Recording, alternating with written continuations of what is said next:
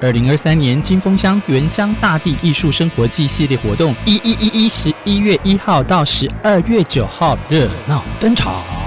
十一月十一号下午，在金峰乡振兴村青年会与金峰乡公所合作办理市集音乐节活动。二零二三好的音乐节当天有农特产品、手工艺品，还有周边文物产业热闹展开。诚挚的邀请台东的乡亲朋友一边逛市集一边来听歌哦，享受自然的美景，还可以购买金峰农特产品。二零二三年金峰乡原乡大地艺术生活季，十一月十一号，二零二三好的音乐节，金峰乡跟你不见不散哦。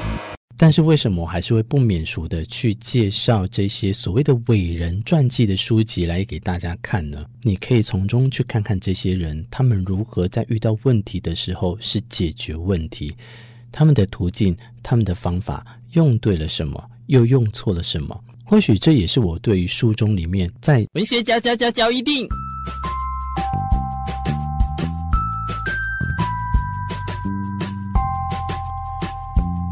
欢迎收听文学交易电影。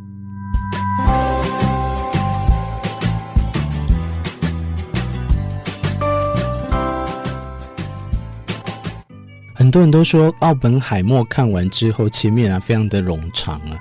不过今天我就想说，用这两本书可以去跟大家来分享一下。一个当然是奥本海默的书，另外一个就是天下文化出版的《爱因斯坦的办公室给了谁》。这两本书呢，可以去看一下电影里面的这些勾勒出来的呃电影主角。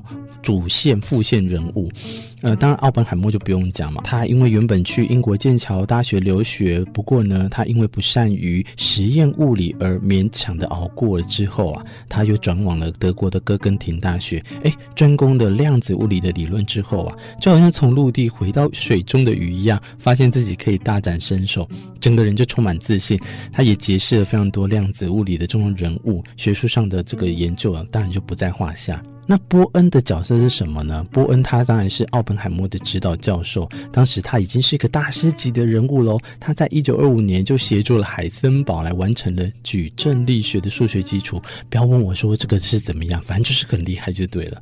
里面还有一个狄拉克，狄拉克是在一九二七年来到哥根廷大学哦，对于量子电动力学已经做出非常多的重要贡献。他虽然大海默也不到两岁啊，不过可以说是个性完全相反。因为像狄拉克，他只专注在物理，他不像奥本海默一样非常的热爱文学艺术。事实上呢，狄拉克就是个典型的雅斯伯格症患者。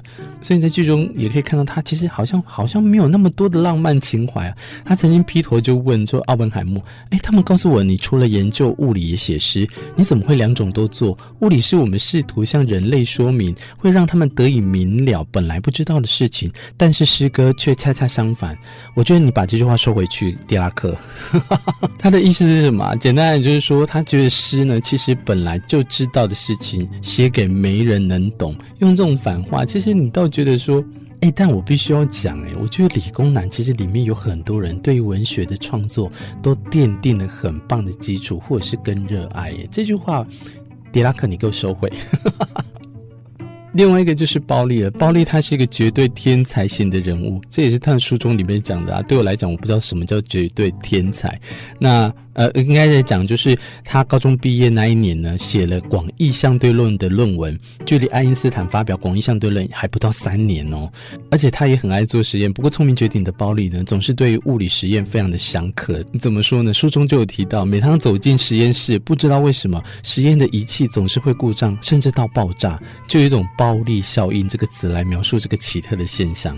再跟大家讲，你现在收听的文学嚼一定，今天这一集呢，哦，我用奥本海默的电影来去推敲奥本海默的书籍。那时报出版有做了奥本海默的书，另外一个是天下文化出版的《爱因斯坦的办公室给了谁》，这两本书都可以去看看里面的剧中副角跟主角的人物如何的去刻画起来，当做基础。那当然，里面还有一个更重要的就是爱因斯坦啦。爱因斯坦啊，对于那些不愿意接受新的量子理论的保守大佬们来讲啊，年轻的奥本海默可就毫无敬意了。所以，奥本海默曾经呢，他在去造访普林斯顿高等研究院，那个就是爱因斯坦在的那个地方。后来，他就写信给他的弟弟，去骂那个爱因斯坦，他说：“普林斯顿就是个疯人院，他们那些自大的启蒙者只能在这个与世隔绝的地方发光。爱因斯坦根本 talk pike，，有那么严重吗？”所以这个就是人生如戏最好玩的地方哦。奥本海默最后也意想不到，他其实在后之后的某一天就担任了高等研究院的院长。常常都有人说历史是一个明镜，那改变历史的人物呢？不管是艺术家、文学家，或者是理工男，我干嘛叫人家理工男？科学家，或者是工程师等等的，改变世界是为什么？是为了要创造历史吗？我想他们应该当下没有这么的觉得，只是为了要改变人类的一些不变的生活，或者是试图解决问题。我也希望在这一集里面跟大家介绍的时候啊，我们看看有时候伟人传记就是这么的刻板，这么的不文学，因为看的时候很冗长。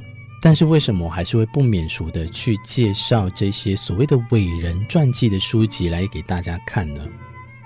你可以从中去看看这些人，他们如何在遇到问题的时候是解决问题，他们的途径、他们的方法用对了什么，又用错了什么。或许这也是我对于书中里面在创造历史的情况下所包装起来更好的包容力。我是文学脚印的明志，我们下一期再相见喽，拜拜。二零二三年金峰乡原乡大地艺术生活季系列活动，一一一一十一月一号到十二月九号热闹登场。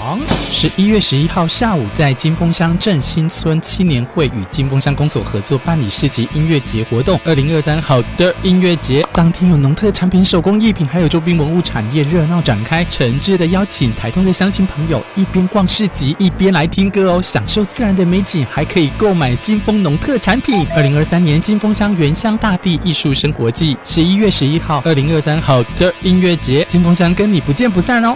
十一月份文化讲座为您邀请到的是蔡宗翰，AI 界的李白蔡宗翰教授为大家分享生成式 AI 浪潮之下如何成为未来人才。十一月十八号礼拜六下午两点半，在台东艺文中心演讲厅，讲座免费入场，欢迎您一起来听讲。以上广告由台东县政府提供。用声音为品牌创意加分，让 Podcast 节目流量变现。二零二三 Podcast Year 播客年会由资深创作人领路，分享声音产业最新动态，共同讨论自媒体经营与节目精进技巧，为你知识充电。请立即上网搜寻二零二三 Podcast Year 播客年会，或拨打零二二三六一七二三一分机七六零洽询。